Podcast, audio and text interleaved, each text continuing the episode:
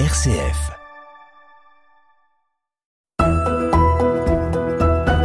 Près de chez vous, en Hainaut, sur une RCF. Bonjour à toutes et à tous, bienvenue sur une RCF dans ce rendez-vous hebdomadaire près de chez vous en Hainaut à la rencontre des acteurs et des actrices de la pastorale du diocèse de Tournai. Aujourd'hui, en ce jour de printemps, je suis à la frontière française dans une petite ville qui s'appelle Herculine où le nouveau curé est en cours d'installation dans, dans son presbytère, fraîchement retapé par euh, la ville d'Herculine. Et il prend le temps, entre ses cartons, de nous recevoir pour nous parler de lui, de son parcours, de sa vocation et de sa nouvelle mission ici dans l'unité pastorale de Sort-sur-Sambre. C'est donc avec l'abbé Pascal Cambier que nous allons passer une petite heure sur une RCF près de chez vous et nous sur une RCF en compagnie de Loris Resinelli. Bonjour Pascal Cambier. Bonjour Loris. Voilà, merci de nous recevoir dans votre cure en plein emménagement. Bienvenue. Merci, merci. On est là avec tous nos auditeurs et nos auditrices de euh, cette radio, une RCF, dans laquelle nous avons le, bonheur de présenter plein de personnes euh, plus intéressantes les unes que les autres de notre diocèse de Tournai. Et euh, aujourd'hui, c'est donc à votre rencontre que nous venons, vous qui êtes euh, récemment que venu le curé de cette ville d'Herculine et de l'unité pastorale de Sort-sur-Sambre. Alors, pour commencer notre émission, et eh bien, et pour faire plus ample connaissance, la première question que je pose à tous mes invités, et qui est assez simple, c'est qui êtes-vous, Pascal Cambier? Bien, Pascal Cambier, bah, j'ai 53 ans. Ça fait maintenant 5 ans que je suis prêtre. J'étais précédemment vicaire à Binche-Estine, l'unité pastorale qui est voisine, hein, juste à côté d'ici, un peu au nord-ouest, je vais mhm. dire. Et depuis début novembre, depuis la Toussaint, je suis, j'officie comme curé pour l'unité pastorale euh, de Sort-sur-Sambre. Donc, qui regroupe en fait deux entités communales. Mhm. D'abord celle d'Herculine, et puis euh, celle de Merbe-le-Château. Donc sept clochers côté Herculine, quatre clochers côté Merbe-le-Château. C'est ça. Alors, vous l'avez dit, donc vous, ça ne fait que cinq ans que vous êtes prêtre. Euh, il y a donc une vie, une longue vie déjà avant votre ordination. Et donc, euh, expliquez-nous un peu votre cheminement jusqu'à la décision de devenir prêtre. Mais tout d'abord, moi j'ai fait des études d'ingénieur civil à la Polytech de Mons. Mhm. Euh, et j'ai travaillé. J'ai travaillé pendant un peu moins de 15 ans dans l'industrie pour un groupe euh, japonais qui était établi notamment dans le zoning de Beaudour, mhm. qui est spécialisé dans l'épuration des gaz d'échappement des voitures, moteur essence. Et c'est dans voilà, c'est pendant dans le courant de ma carrière, dans cette période-là, que progressivement j'ai commencé à m'intéresser à, à, la foi religieuse. En tout cas, je me suis lancé dans une dans une quête de sens. C'est ça. Vous n'avez pas eu un parcours de jeunesse ancré dans la foi chrétienne? J'étais baptisé enfant mhm. et c'est tout. je n'ai pas été catéchisé, je n'ai pas, je n'ai pas fait de première communion ou de confirmation comme c'est le cas, je dirais, de manière plus classique effectivement, j'ai grandi un peu en dehors de tout ça, dans une famille, euh, je vais dire, de culture chrétienne, tout à fait. Mais voilà, il n'y avait pas de, de pratique religieuse à la mhm. maison, on n'allait pas à la messe, on, ne priait pas en famille, voilà. C'était donc un peu éloigné de tout cela, pas anti, hein, mhm. euh, mais euh, indifférent, je dirais, voilà. Plutôt de culture chrétienne, mhm. disons ça comme ça. Je me suis rendu compte après coup qu'évidemment, il y avait des valeurs chrétiennes qui étaient vécues en famille, mais mais voilà, ça c'est venu, euh, c'est venu par la suite. Et donc vous vous rendez compte que vous avez une soif de, de foi après vos études? Oui, bah disons que j'ai toujours été très curieux. Bon, j'ai eu la chance d'être confronté à une culture euh, différente euh, dans ma jeunesse, puisque mon papa a travaillé pendant cinq ans en Afrique du Nord. Mhm. Donc c'est vrai que là-bas, bah, la religion, au contraire, avait, avait une place importante dans la vie sociale et dans la vie familiale des gens. Et donc c'est vrai que voilà, j'ai toujours eu, j'ai toujours su qu'il y avait une autre manière de vivre que la nôtre, et j'ai toujours été curieux euh, de ça. Alors cette curiosité se manifestait d'abord euh, à travers l'art. Hein. Mhm. J'aimais beaucoup la littérature, je lisais des, romanciers un peu du monde entier, ou bien j'allais voir des films euh, mhm. qui, qui, venaient d'un peu partout. Donc l'art une place importante pour découvrir les cultures. Voilà, et donc d'autres manières de vivre, d'autres manières de se représenter le monde, d'autres manières de, de concevoir même l'être humain. Hein, mhm. de ce qui est important ou de ce qui est relatif, d'autres échelles de valeur. Et tout cela m'a toujours beaucoup, beaucoup intéressé. Et j'ai eu la chance de pouvoir m'y intéresser, d'autant plus qu'en travaillant pour des Japonais, qui étaient mes supérieurs euh, hiérarchiques, et j'ai eu l'occasion aussi de me rendre euh, au Japon, en Chine. Bon, voilà, ce sont d'autres manières de vivre qu'on peut. Et tout cela, évidemment, nourrit votre recherche de sens, parce que ça relativise euh, ce qui est dominant dans votre région d'origine, et, vous êtes obligé finalement de vous rendre compte que, ce que le chemin que vous suivez, finalement, est un chemin arbitraire. Mhm c'est le chemin que vous suivez parce que vous êtes né là, vous avez subi l'éducation là, vous, euh, vous regardez les médias là, euh, mais vous allez ailleurs, c'est différent, c'est un mhm. autre son de cloche. Et donc inévitablement, on se pose la question, mais quel est le vrai, quel est le sens profond, qu'est-ce qui nous relie, qu'est-ce qui, qu'est-ce qui fait qu'on est une humanité? C'est ça. Et donc là, j'ai commencé à m'intéresser à tout ce qui était philosophique d'abord, et puis aux religions, en commençant par l'islam, qui pour mhm. moi était je vais dire, la première référence. Hein, parmi mes amis, je vais dire, les croyants pratiquants, c'était des musulmans. Donc, euh, Vous avez vécu en Afrique du Nord? J'y suis passé quand j'étais enfant, mais même ici en Belgique, je veux dire, dans l'enseignement mhm. secondaire, à l'université, les seuls qui étaient vraiment des, croyants pratiquants, c'était plutôt des musulmans. Mhm les cathos, ils étaient comme moi, je vais oui, Voilà. C'était un peu. ils étaient de culture euh, chrétienne, mais sans plus. C'est ça. Donc voilà, petit à petit, le chemin s'est fait, et alors il se fait que euh, j'ai découvert qu'une personne dont j'étais proche était effectivement chrétienne, mhm. euh, ce dont je ne me doutais pas, et, on a abordé finalement sa foi, et, j'ai commencé comme ça à découvrir le, christianisme pratique, concrètement, mhm. chez une personne qui le vivait. Et euh, voilà, je me suis dit, ben, très bien, je vais commencer à m'intéresser à ça aussi, hein, comme je l'avais fait avec d'autres mouvements, euh, avec d'autres religions. Et, et, petit à petit, eh bien, oui, je me suis senti, euh, ça me parlait plus, hein, ça, mhm. me, ça me disait quelque chose de, de, plus. Je me sentais attiré, je vais dire, par le Christ lui-même. Hein. C'était ça qui faisait la différence, en fin de compte. C'est ça.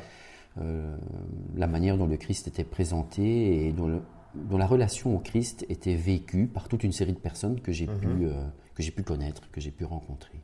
Et dans, ce, dans cette démarche-là, une étape importante, ça a été la rencontre avec le père Gérard-Marie Dubois, qui était un, moine cistercien mhm. du Mont des Cas, mais qui avait été nommé abbé de la Trappe en Normandie. Non, ah non, en Normandie, oui. oui au siège. D'accord. L'abbaye de la Trappe. Et, donc je l'avais vu à la télévision parce qu'il sortait un livre à l'époque qui s'appelait Le bonheur en Dieu. Mhm. Et j'avais acheté ce livre parce que le personnage euh, m'avait plu. Hein, c'était un homme humble et plein d'humour.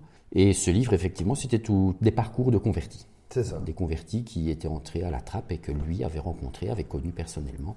Et donc j'ai contacté ce, moine et je lui ai demandé, je lui ai expliqué ma situation, hein, que j'étais un peu en recherche, je n'étais pas vraiment chrétien, mais je me posais des questions. Et je lui demandais s'il était possible que je vienne faire un séjour dans une abbaye, en sachant bien que je ne me qualifiais pas de croyant. Hein, mhm. et il m'a dit oui, il m'a invité, il m'a donné toutes les infos pour aller au Mont des Cas. Et je l'ai fait. Je suis allé au Mont des Cas et c'est là où le, où le déclic s'est fait en moi. Et où j'ai décidé de devenir chrétien. Alors on parlera de ce qui suit juste après, mais nous allons euh, dans un premier temps faire une pause musicale avec vous. Euh, cette émission, c'est euh, également un voyage musical dans euh, des morceaux que vous nous proposez.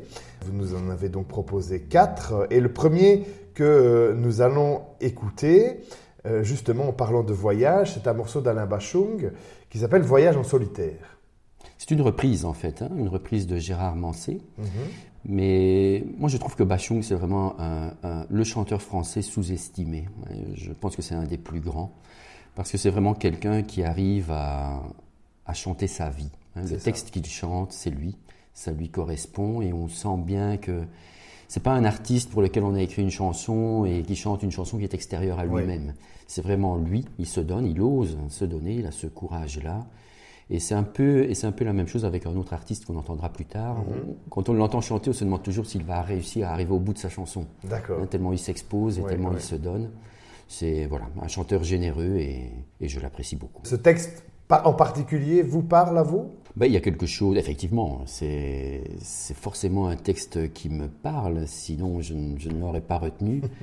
Mais voilà, il ne faut pas trop m'identifier à ce texte. Mais oui, il me parle évidemment parce que, quelque part, vivre une vie humaine, c'est s'exposer à une solitude parce que chacun d'entre nous est unique au monde. Mhm. Et donc il y a forcément toujours un incommunicable, un infranchissable avec l'autre, quelle que soit la proximité que nous avons avec l'autre.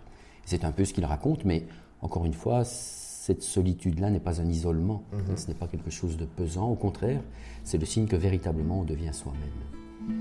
Très bien, et eh bien on écoute ce formidable chanteur qui est Alain Bachung sur une RCF.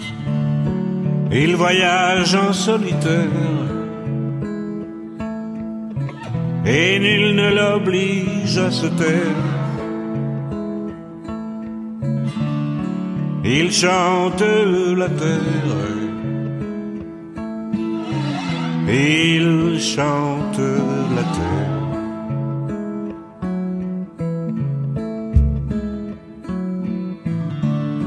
Et c'est une vie sans mystère qui se passe de commentaires pendant des journées entières. Il chante la terre. Mais il est seul, un jour, l'amour l'a quitté, s'en est allé faire un tour de l'autre côté d'une ville où il n'y avait pas de place pour se garer.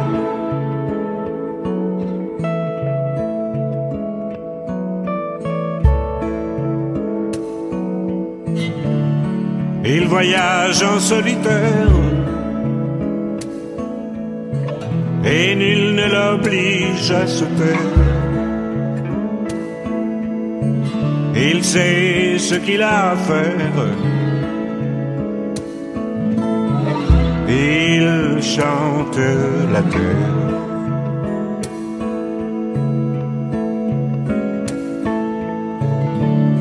Il reste le seul volontaire.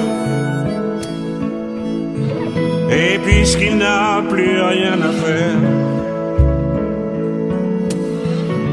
plus fort qu'une armée entière. Il chante la terre. Mais il est seul.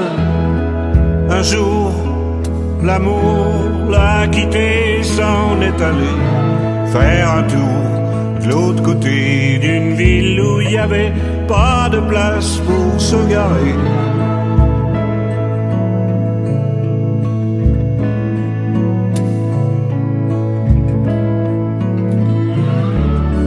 voilà le miracle en somme. C'est lorsque sa chanson est bonne. Car c'est pour la joie qu'elle lui donne qu'il chante la terre. C'était Alain Bachung avec Voyage en solitaire et c'était sur une RCF. De retour avec l'abbé Pascal Cambier ici à Erqueline, à la frontière française. On discutait justement de ce voyage en solitaire que vous aviez euh, vécu euh, tout au long de, votre vie, jusqu'au moment où, voilà, la rencontre avec Dieu, avec le Christ, et votre décision de devenir chrétien suite à un séjour au Mont des Oui, c'est bien ça. Donc je suis arrivé au Mont des Cam et en fait, euh, sans l'avoir calculé, mhm. je suis arrivé pendant la semaine sainte. Donc je suis arrivé le, lundi saint. C'est ça. Mais vous n'étiez pas forcément plus au courant que ça. Ah non, ça. ah non, j'y connaissais rien. Et donc je suis arrivé le lundi saint et il se fait que j'avais réservé jusqu'au vendredi saint. Ah oui, d'accord. Donc moi, pour moi, voilà, c'était cinq jours et mhm. je m'en allais après mes cinq jours et c'était très bien ainsi. Et mais j'avais demandé s'il était possible de rencontrer un moine mhm. pour discuter avec lui pour parler avec lui et lui raconter un peu mes, voilà, ma situation et, ma recherche. Et c'est ce qui s'est passé. Donc chaque jour, euh, j'ai rencontré pendant une bonne heure un, frère, un moine.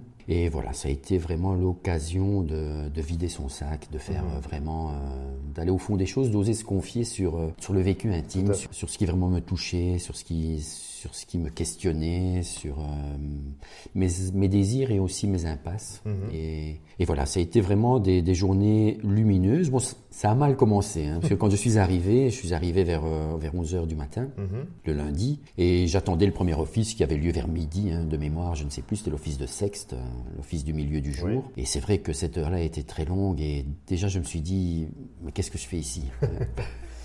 J'étais épouvantablement seul, ce silence, je, je me dis, il faut que je parte.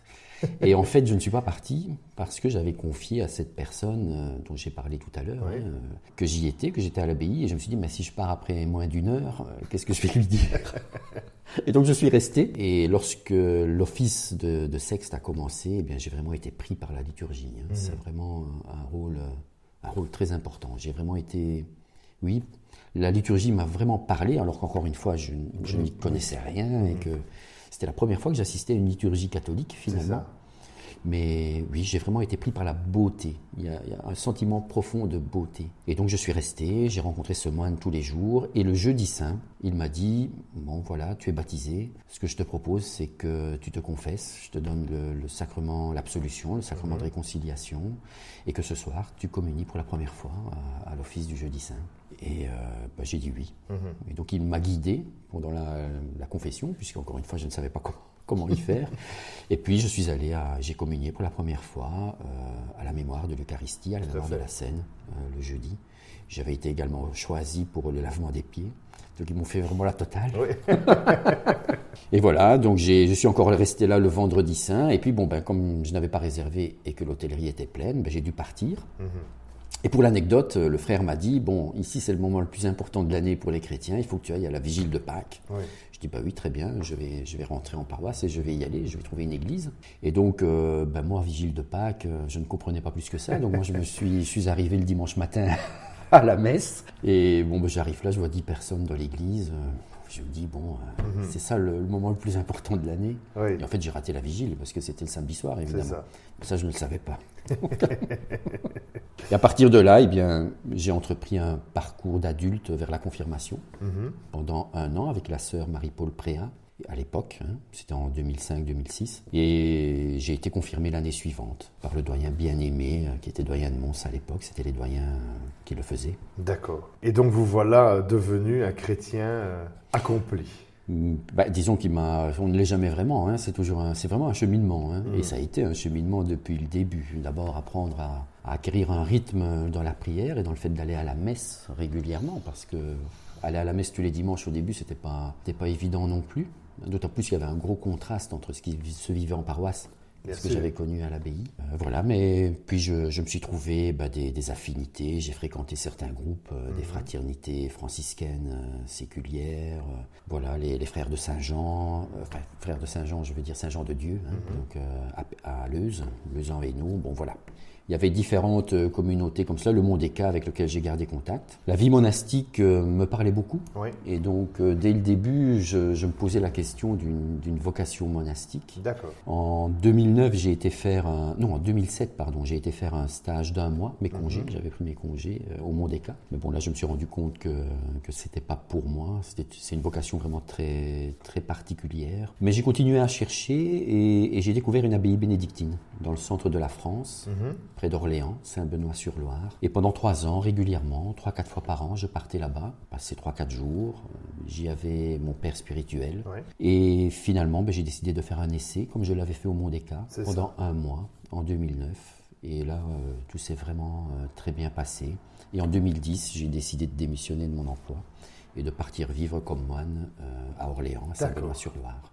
Alors, euh, justement, en parlant de votre, votre emploi, comment toute cette transition était perçue dans, dans votre milieu professionnel? Mais c'était une appréhension, hein, mhm. parce que je travaillais euh, dans le borinage et je, je me disais, bon, euh, ici, je vais quand même souffrir parce que j'étais cadre, donc j'ai dû prester un préavis de près de 4 mois. Mhm. je me suis dit, ici, je vais quand même souffrir. Et pas du tout, hein. Pas du tout. ça, les gens étaient très curieux, très surpris. Et Et ils ont fait une très belle fête d'ailleurs quand je suis parti. Bon, j'espère pas pour me dire euh, on en est débarrassé, mais ça s'est vraiment très bien passé. Ça s'est très bien passé avec mes employeurs euh, japonais. Mhm. Parce que bon, il faut savoir qu'ils n'apprécient pas trop qu'on démissionne pour aller dans un autre, euh, un autre emploi, hein, trouver un autre emploi. Mais là, c'était pas vraiment à la concurrence. Non. Donc là, j'ai remis ma lettre de démission au matin, vers 8 h du matin, au directeur du personnel. 8h15, poup, mon téléphone sonne, le président japonais, ah oui. qui me, sur un ton assez euh, autoritaire, me uh-huh. dit de venir dans son bureau tout de suite. Donc je, vais dans son bureau et là je vois tout de suite qu'il n'est pas de, il pas de bonne humeur. Donc il me dit, euh, vous partez chez qui Je ah dis, ben, euh, en fait, je pars dans un monastère. Et là, tout a changé. Voilà. Tout Et finalement, j'ai passé toute la matinée avec lui à mhm. discuter du monastère parce que lui-même était intéressé par la question. Et qui était bouddhiste et il avait passé euh, une année de sa vie dans un monastère zen au Japon. Mhm. Et donc, euh, ça lui parlait beaucoup aussi. Et finalement, tout s'est très bien passé, euh, vraiment très bien. Alors, on parlera ensuite de ben, la décision de, de, suivre votre vocation. On va faire une deuxième pause musicale avec une chanson de Amalia Rodriguez alors, vous allez prononcer le titre, parce que je ne sais du portugais C'est du portugais, oui. Que Dieu me pardonne, Deus me perdone. Qui est, euh, c'est du fado. Hein. Mhm. Amalia Rodriguez, c'est la grande chanteuse euh, du fado. Donc un chant qui, sous un extérieur triste, dit en fait un message qui est profondément, qui est rempli d'espérance. C'est ça. En gros, dans la chanson, elle dit que euh, sa vie a été difficile, elle a, connu des souffrances, elle a connu des échecs, des difficultés, mais tout le sens de sa vie, c'est dans le chant mhm. qu'elle le retrouve, dans le fait de chanter le fado. Et elle aurait dit, bon, si c'est un péché, que Dieu me pardonne. C'est ça le sens du titre. Et alors on écoute euh, Amalia Rodriguez, cette chanteuse de fado portugais, avec Deus me perdo, c'est sur une RCF. Si fechada. Se pudesse mostrar. E o que eu sofro calada, se pudesse contar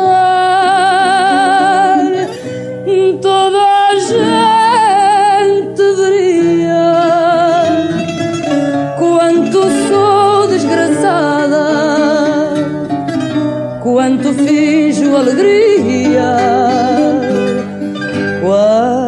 choro a cantar.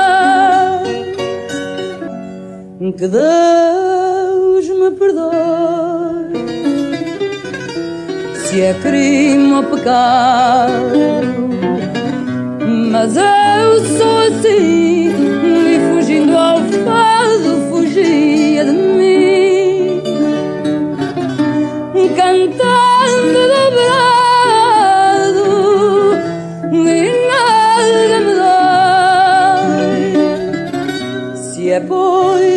pecado ter amor ao fado, que Deus me perdoe.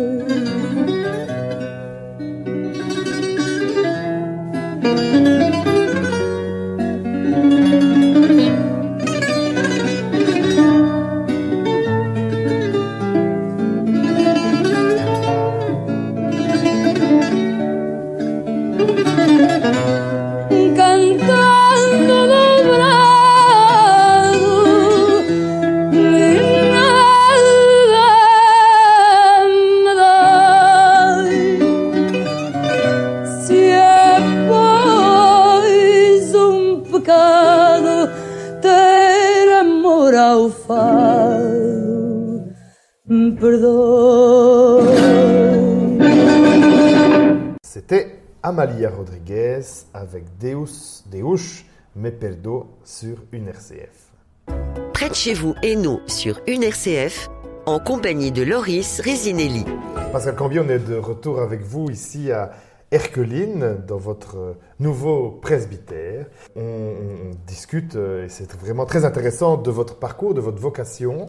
Et justement, on, en est arrivé au moment où euh, vous décidez de démissionner, de partir vivre un mois de stage dans, une abbaye du, centre de la France, euh, chez les bénédictins. Et c'est là où vous allez avoir la révélation de votre vocation de prêtre Oui, tout à fait. Donc, j'ai vécu deux ans hein, dans cette abbaye un an comme postulant, un an comme novice. Et ce qu'il y a de bien avec la, vocation monastique, c'est que dès que vous entrez dans une abbaye, ben, vous vivez comme un moine à 100%. C'est ça. C'est ce qui sera différent d'ailleurs avec le séminaire. Vous êtes moine dès le début, vous vivez la vie de moine avec les autres moines, vous êtes un frère parmi les frères. Il y a une vie communautaire qui est réelle, qui est mhm. palpable, qui est concrète. Hein, ce ne sont pas des mots qu'on emploie, euh, il faut vraiment vivre ensemble dans le même bâtiment et le faire tourner. Et je dirais que la première année, ça a été vraiment une année de feu, une année de, j'ai envie de dire, une année de purification, une année où vraiment la foi est devenue concrète pour moi, où vraiment j'ai su que Christ était ressuscité, c'était presque palpable, c'était mhm. vraiment une année euh, inoubliable. Puis la deuxième année, c'est devenu une année euh, de réflexion, mais de réflexion apaisée. C'est ça. Euh, que faire hein, Où dois-je aller? Qu'est-ce qui est attendu de moi? Qu'est-ce que ça veut mhm. dire volonté de Dieu? Et que dois-je faire? Et voilà, ça m'a pris toute une année. Euh, l'avantage, évidemment, dans une abbaye, c'est que vous rencontrez des tas de gens qui viennent de l'extérieur, des prêtres de types différents, des prêtres diocésains, mais aussi des prêtres de congrégation, des prêtres d'autres ordres religieux. Et donc, vous avez un aperçu, vraiment un grand éventail de, tout ce qui est possible mhm. sur le plan vocationnel dans l'Église. Et ça vous aide à voir plus clair en vous-même en discutant avec ces personnes. Et voilà, et petit à petit, eh bien, bon, j'ai senti que la vie monastique ferait toujours partie de moi et ça me parle toujours, mais que je n'étais pas fait pour rester. J'avais vraiment besoin d'être au contact avec les gens. C'était euh, c'était flagrant. Euh, la clôture, c'est-à-dire d'être entre nous, coupé du mhm. monde, me faisait un bien fou, mais de manière temporaire. C'est ça. Je n'étais pas fait pour vivre ça en, en permanence. La question, c'était bon, d'accord, quitter le monastère, mais quelle voie? Et j'ai hésité longtemps entre deux voies la voie diocésaine. Mhm et euh, les prêtres du Prado. Hein, c'est une congrégation de prêtres qui été fondée à Lyon. Et puis, euh, lors d'un entretien avec un, frère moine, ça m'est devenu évident que je devais revenir là où j'avais tout reçu. C'est ça. Et notamment les sacrements d'initiation chrétienne. Mhm. et, que, et que quelque part, dans mon départ de la Belgique, bah, il y avait aussi l'idée que la situation est vraiment euh, très mauvaise pour l'Église. Et donc, allons, allons ailleurs. Ce sera peut-être plus vert. Et que quelque part, il y avait une fuite. Mhm. de ma part dans, le fait d'être parti en France. Et donc je me suis dit, bon allez, c'est vrai, il faut, faut, que je revienne là, j'ai tout reçu là, il est normal que je rende là-bas mhm. ce que je peux rendre. Et donc j'ai fait ma demande euh, auprès du président du séminaire de Tournai, en demandant si je pouvais devenir euh, séminariste pour le diocèse, et ça a été accepté. Et en septembre 2012, je suis entré comme séminariste à Namur, puisque tous les francophones sont formés à Namur. C'est ça. Et donc vous voilà séminariste après avoir été euh, ingénieur, après avoir été euh, moine en intégration. vous voilà séminariste à Namur.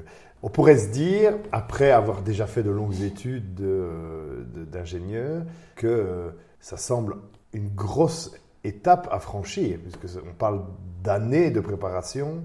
Comment vous avez abordé ce ce parcours qui arrivait devant vous avant d'accéder à la prêtrise finalement, assez long. Oui, c'était minimum six ans. D'entrée de jeu, je le savais. Mhm. C'était minimum six ans de nouveau, de reprendre des études. Alors effectivement, euh, c'est vraiment quelque chose qu'il faut faire dans la foi, hein, parce que mhm. quand je, je, me suis posé la question de devenir prêtre diocésain, six ans de séminaire, c'est un frein.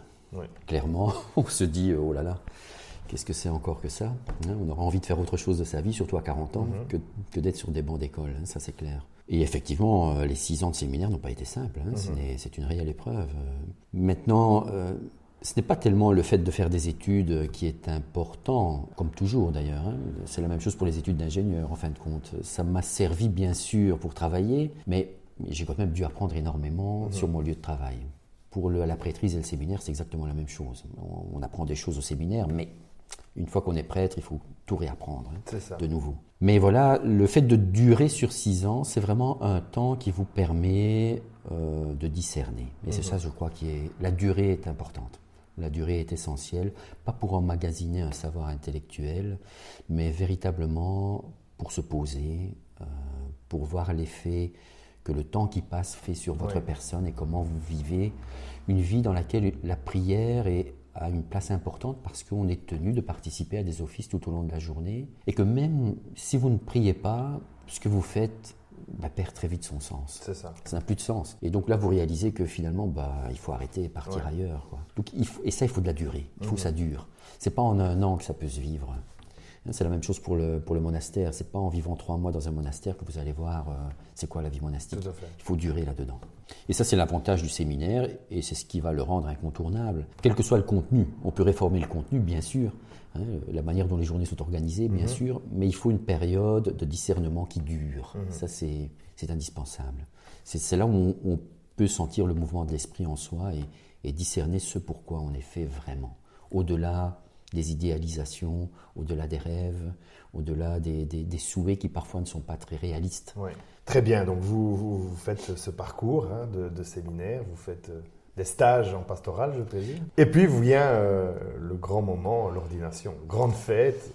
Alors le premier grand moment, c'est l'ordination diaconale, hein, parce que c'est là où vraiment on s'engage, mhm. on s'engage à la prière, on s'engage vis-à-vis d'un évêque, on s'engage pour le célibat. Paradoxalement, pour nous, le gros engagement, c'est l'ordination diaconale. C'est là où les, gros points de, l'engagement sont, prononcés. Donc ça, c'était le, voilà, le gros discernement. On fait d'ailleurs une retraite hein, mhm. de, discernement avant l'ordination. Et puis, euh, donc j'ai été ordonné diacre en novembre 2017 et en juin 2018, c'est l'ordination presbytérale. C'est ça. Avec deux autres euh, confrères. Nous étions trois, oui. C'était assez exceptionnel par les temps qui courent. Donc l'abbé Yannick Letellier qui est présent à Senef et l'abbé Simon Navot qui est vicaire dominical à Toin, en Et donc votre première mission, on en parlera juste après euh, la, pause, euh, la pause musicale. Un titre d'un groupe qui s'appelle Djoubran. Le trio de Djoubran. Donc ce sont des frères. Mais c'est une reprise en fait. Mhm. C'est une reprise d'une chanson que j'adore, d'un chanteur qui est pour moi un, des sommets de, de, la musique. Il s'appelle Abdelhalim Hafiz, c'est un mhm. Égyptien. C'est l'âge d'or de la chanson en Égypte, hein. je dirais le, jusque dans les années 70. C'est un des, un des, tout grands, des tout grands chanteurs arabes. Et c'est une chanson qui s'appelle Ahwak, qui a été reprise par le trio Djoubran. Et souvent, les reprises, quand c'est une chanson qu'on a beaucoup aimée, on est déçu. Ici, pas du tout. Mhm. Je trouve qu'ils ont vraiment repris cette chanson d'une manière euh, remarquable et c'est presque aussi bien que, que l'original. Que veut dire ce titre? Je t'aime, je t'adore. D'accord. Hein, c'est plus que je t'aime, je t'adore, je te chéris. En fait, euh, pour la petite histoire, Abdel Halim, c'est aussi un chanteur qui arrivait à exprimer sa vie à travers ses chansons. Et donc, c'est quelqu'un qui a vécu dans un village d'Égypte, qui a passé son enfance dans un village d'Égypte. Et très jeune, il est tombé amoureux d'une petite fille du village, et c'était mhm. réciproque. Et ils se sont aimés vraiment pendant l'enfance, l'adolescence, vraiment l'amour de jeunesse. C'est ça. Et arrivé à, l'âge adulte, eh bien, il a demandé la main de la jeune fille au père, mhm. et le père a refusé. Oh. Le père a refusé parce que bon, bah, c'était des pauvres et il espérait quelque chose de mieux pour sa fille. Il a refusé, mais la fille et, et Abdelhalim n'ont pas, pas baissé les bras. Ils ont continué à lui scier les côtes pendant deux ans. Et finalement, il a accepté mhm. qu'il puisse euh, se marier. Et une semaine avant les noces, la fille est morte. Il y a eu une épidémie et elle a attrapé je ne sais plus quelle maladie et elle est décédée. Et toutes les chansons d'Abdel Halim reprennent ça. Mhm. Ils reprennent cette idée de la femme qu'on aime mais qui est absente. C'est ça. Et c'est ce que dit Ahwak en fait. Donc il, dit qu'il l'aime, qu'il l'adore, qu'il voudrait l'effacer de sa mémoire et de son âme, mais s'il fait cela, c'est sa propre âme qu'il détruit. C'est un très beau chant d'amour. Eh bien alors on écoute cette reprise par les frères Djoubran de ce titre Ahwak.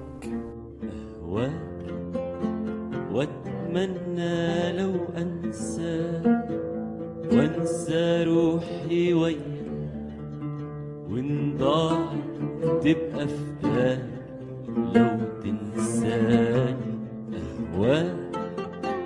وأتمنى لو أنسى وأنسى روحي وياك وإن ضاع تبقى في لو تنساني أنساك. وتريني بنسى جفاك. واشتاق لعذاب معك والقى دموعي ترجع تاني في لقاك الدنيا.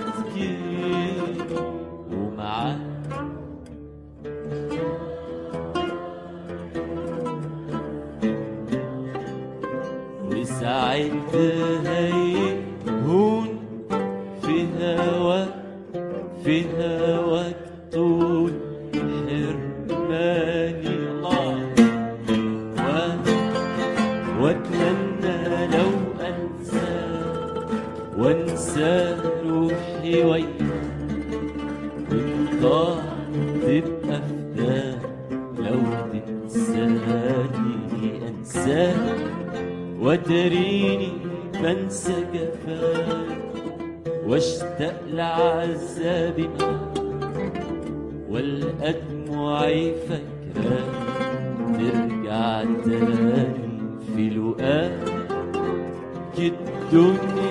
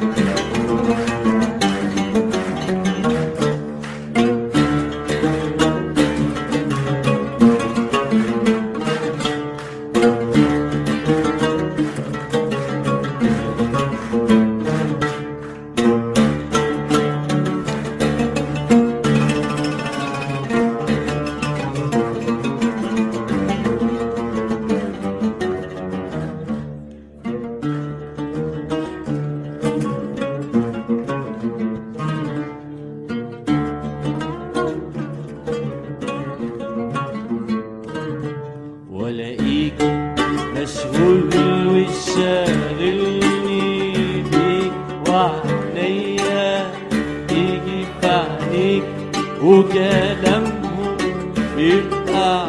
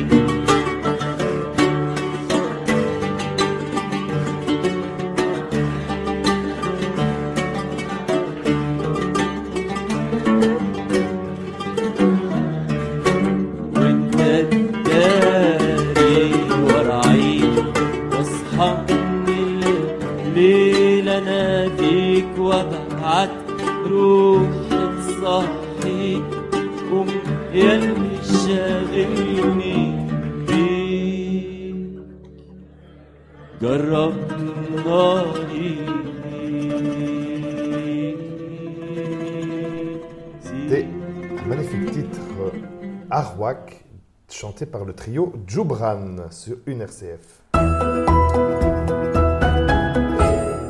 Voilà donc que euh, l'abbé Pascal Cambier devient l'abbé Pascal Cambier, justement, après cette euh, belle grande fête euh, à la, à la cathédrale de Tournai en 2018, juin 2018, euh, qui voit trois nouveaux prêtres diocésains partir en mission. Et vous êtes envoyé en mission dans l'unité pastorale de Binche. Estine. Binchestine, oui. Donc, euh, nous étions deux prêtres à temps plein, le curé, l'abbé Louis Huetchokonda et moi, et un vicaire dominical, Jean- l'abbé Jean-Pierre Lorette. Euh, voilà, donc ça c'était la première euh, vraiment expérience. En tant que vicaire, C'est ça. ça a son confort, ça a son inconvénient, il y a les deux. hein. Le confort, c'est qu'évidemment, on n'est pas en charge des décisions, donc ça c'est toujours appréciable. Bah, L'inconvénient, c'est que comme on ne décide pas, bah, ce qui Oui. se décide, c'est pas forcément ce qui vous plaît. Donc euh, voilà. Mais Donc, déjà dans une grande unité pastorale, ah oui, hein, c'est avec une charge de travail importante. oui, c'est presque 38 000 habitants au Mhm. total. Hein, C'était 18 clochers. Donc euh, ce n'est pas rien, effectivement, À pour deux prêtres. oui, et un, deux- un troisième qui n'est là oui. que le week-end. Donc effectivement, c'était une charge de travail assez, assez importante. C'est un excellent moyen finalement pour, euh, pour découvrir concrètement euh, le travail de prêtre. Mhm. Vous devez tout vous construire, vous devez tout... hein, comment célébrer évidemment les messes. hein. Mhm. C'était la première fois que je célébrais des messes. Je n'en avais pas célébré avant et c'est tout à fait différent de les, de les présider Tout à fait. que d'être là en tant que laïque. hein. Ce n'est pas, pas la même chose. Euh, et puis aussi, bon, ben, tout ce qui était euh, baptême, j'en avais déjà fait comme diacre, Mhm. funérailles, mariage, et alors toutes les demandes particulières qu'on Oui. fait aux prêtres et qu'on ne fait pas à d'autres. Mhm.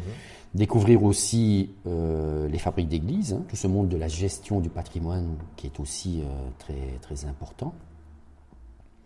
Et alors toutes les réunions d'organisation, euh, Oui. organisation de la pastorale de manière concrète, de Mhm. manière pratique.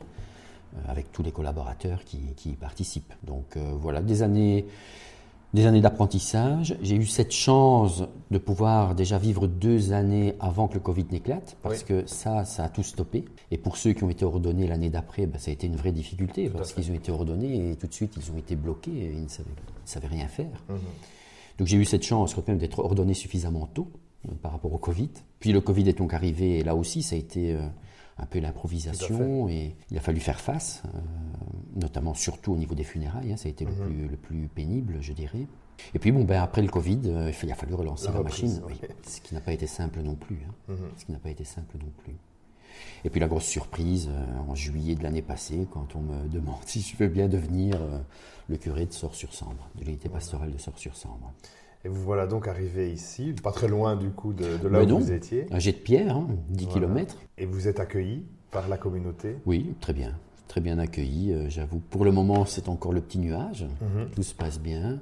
Euh, ben, c'est une unité pastorale de taille plus réduite. Ici, c'est 15 000 habitants à peu près. Mais bon, je suis seul. Je mhm. suis le seul prêtre pour les, les 11 clochers, 7 côté Herculine, 4 côté Merbe-le-Château. Un fameux défi. Voilà, seul prêtre, mais il y a un diacre mhm. permanent, Pierre Meurice. Et j'ai aussi une animatrice en pastorale, Christina Keute. Donc déjà un noyau d'équipe. Euh, une EAP que nous avons relancée, qui avait cessé ses activités euh, au début du Covid. Mhm. Et là aussi, euh, c'est un soutien très important. Donc ici, la première année, je me suis fixé vraiment une année de découverte. C'est ça. que les gens apprennent à me connaître, que j'apprenne à connaître aussi les personnes, que les lieux, l'histoire, les manières de faire. Et donc je suis encore dans cette première année euh, d'apprentissage. Mhm. Justement, qu'est-ce que vous pouvez, après euh, ces quelques mois, euh, retirer comme caractéristique peut-être de cette communauté, de cet endroit, en particulier du diocèse? Donc, On sait que notre diocèse a des réalités, mais vraiment variées d'un endroit à l'autre. Qu'est-ce qui caractérise les, chrétiens et l'ensemble de, la communauté d'Herculine et de, Merbe? Ben, Je dirais déjà, on est, on est à la frontière, donc on a beaucoup de rapports avec la France. Mhm. Hein, donc on est très, euh, les gens sont très orientés France, euh, pas seulement pour des raisons commerciales et de supermarché, mais même au niveau religieux. Mhm. Hein, il y a de nombreux paroissiens qui de temps en temps participent à des célébrations qui ont lieu de l'autre côté de la frontière. Et réciproquement, on a des, gens du nord de la France qui viennent euh, chez nous. Mhm. Et donc là, c'est une idée aussi d'essayer d'avoir une collaboration, y compris entre les prêtres euh, des deux côtés de la frontière. On, est, on a vraiment la même population donc, euh, qui se déplace. Donc mhm. essayons de, faire aussi une pastorale en partie commune, pourquoi pas. Donc ça, c'est une richesse mhm. ici, de notre région. Une richesse aussi, c'est que l'unité pastorale est finalement très diversifiée. Vous avez vraiment le monde rural, vous mhm. avez un monde plus industriel, justement. Jumeau Schneider, c'est ici à côté, hein, un jet de pierre. Vous avez une région plus cossue, on va dire, au nord, avec euh, Merbe, Merbe le Château. Vous avez une région, je veux dire, moins favorisée socio-économiquement. Hein, mhm. régions comme Grand Rang ou, Herculine. Donc c'est vraiment très, très diversifié humainement, diversifié socialement. C'est ça. Ça, c'est une richesse aussi. Tout à fait.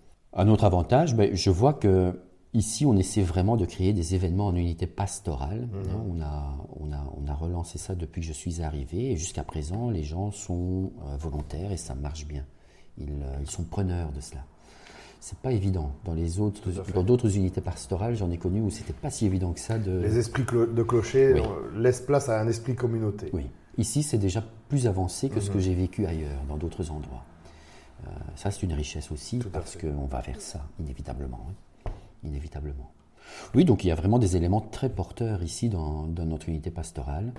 Bon, évidemment, tout cela dans un contexte euh, qui est clair, hein, qui est un contexte de déchristianisation. Nos communautés euh, mhm. diminuent en nombre et vieillissent, c'est clair. Bien sûr. ça, il ne faut pas le nier. Donc ça veut dire ben, une réorganisation qui, va, qui, est inéluctable et qui est nécessaire, et qui est même, je dirais, souhaitable, mhm. pour qu'on retrouve un, un dynamisme missionnaire, évangélisateur. Tout à fait. Alors, euh, dernière pause musicale avec vous, dernier titre que nous découvrons euh, ensemble, c'est un titre de Iggy Pop qui s'appelle The Passenger. Voilà. Donc ça, c'est bon, c'est un, c'est un des chanteurs qui compte beaucoup pour moi. Euh, pas très catholique, il hein, faut mhm. le dire tout de suite, mais... c'est rare qu'on l'écoute sur une RCF, mais justement... Il y a un début à tout, il y a un début à tout. Mais pour moi, c'est donc The Passenger. C'est une chanson qui dit qu'on n'est que de passage ici-bas. Lui, il n'est que de passage. Mais c'est vraiment le fait de n'être que de passage, c'est la source de notre bonheur et c'est le sens de notre vie. Mhm. Et il le dit bien, c'est toi et moi, nous sommes ensemble de passage. Donc c'est pas tout seul, c'est ensemble, nous sommes de passage. Et c'est vraiment ce chemin qui est le sens de nos vies. Je suis le chemin, la vérité et la vie. Ça se retrouve à travers cette chanson. Et c'est tout le mouvement finalement de la littérature américaine des années 50-60 avec des gens comme Jack Kerouac, hein, John Steinbeck, euh, qu'on retrouve dans, cette chanson, le fameux film de motard euh, Easy Rider. Mm-hmm. qui, euh, voilà, c'est tout ce mouvement-là qu'on retrouve. Le sens de la vie est vraiment dans le fait que nous ne sommes que de passage et que nous avons acheminé ensemble. Très bien, on écoute ce titre de Iggy Pop, The Passenger. I am the passenger, and I ride, and I ride,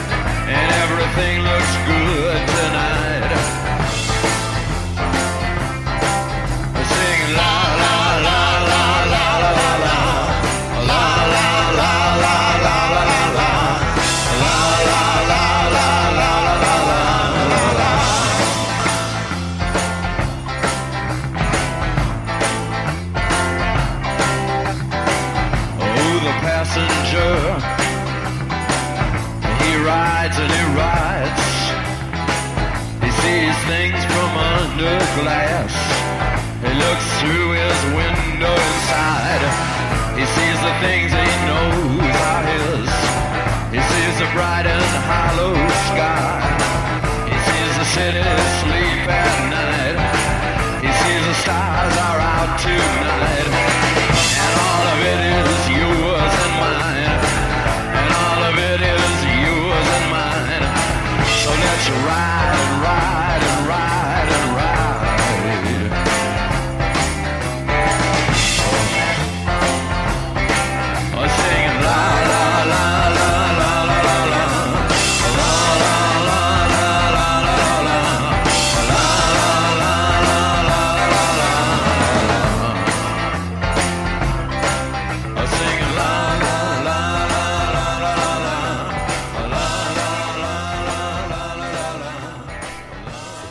Pop avec The Passenger sur une.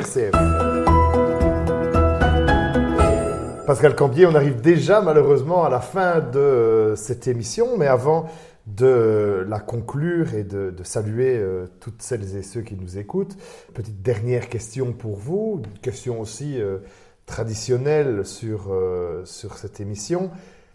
Vous venez d'arriver, vous êtes, comme vous l'avez dit, euh, dans votre euh, année de découverte. Qu'est-ce qu'on peut vous souhaiter pour justement cette année de découverte et pour les années qui vont suivre, pleines de défis dans, euh, dans cette unité pastorale D'abord que j'y reste suffisamment longtemps, mhm. parce que c'est important d'imprimer un, un, mouvement et un mouvement qui est nécessaire parce que nous avons à nous adapter hein, à une situation qui est nouvelle. Comment annoncer le Christ à nos contemporains ici, localement, sur mhm. place, de manière pertinente et crédible?